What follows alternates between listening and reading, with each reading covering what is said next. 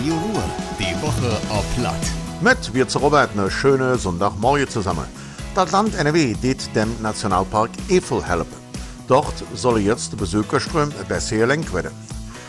Mit einem Gutachten will das NRW-Umweltministerium klären, ob digitale Lösungen möglich sind. Die Studie soll noch eine technische Lösung suchen.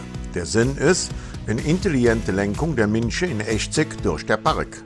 So soll es auch Ausweichmöglichkeiten per App geben, falls das Wunschziel überlaufen ist.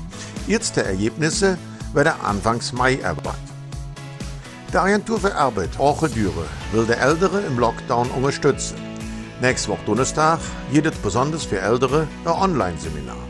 Da werden dann Expertinnen verklickern, was bei einer Bewerbung wichtig ist. Die geben auch Tipps, wie eine Online-Bewerbung läuft und auf was man bei einem Video-Vorstellungsgespräch achten soll. Wenn man teilnehmen will, ist das immer sonst. Man muss sich einfach für auf per Mail anmelden. Die Adresse steht bei uns auf der Homepage.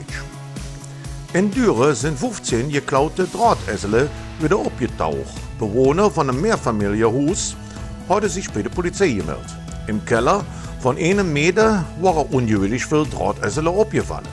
Die Polizei konnte 14 Räder sicherstellen. Der Meter wurde Polizei aus zwei anderen Varianten bekannt. Außerdem konnte man bei einer Kontrolle in der City eine geklaute Drahtesel inkassieren. In 13 Fällen weiß die Polizei einfach nicht, wem die Drahtesel gehören. Sie sucht daher nur der Ehedümer. Trotz Pandemie geht der Wettbewerb Jugend forscht in eine neue Rung.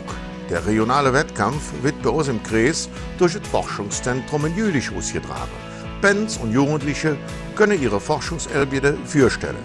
Dies Jahr womöglich nur digital und online. Die Einzelheiten werden demnächst öffentlich vorgestellt.